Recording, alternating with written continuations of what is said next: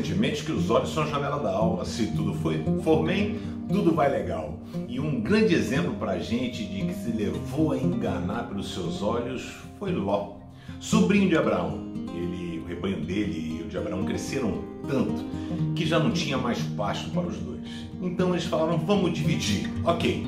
Aí olha a diferença de quem confia em Deus e quem confia no seu olhar. Abraão chegou para ele e falou assim: cara, faz o seguinte, escolhe o que é melhor para você. É como se Abraão estivesse dizendo assim: Eu sei, eu conheço o Deus que eu sirvo. Ele já separou e já preparou o melhor para mim. E aí o texto vai dizer em Gênesis 13:10 que a Ló olhou ao redor do Jordão, a cidade de Zoar tinha bastante água, com um jardim, o vale era assim. E ele foi caminhando em direção a Sodoma e Gomorra. Ele foi em direção à destruição completa de sua vida, de sua família, de seu patrimônio, porque ele se deixou enganar pelos seus olhos. Ele achou que aquilo era bom, quando na verdade era muito ruim. Abraão escolheu confiar em Deus.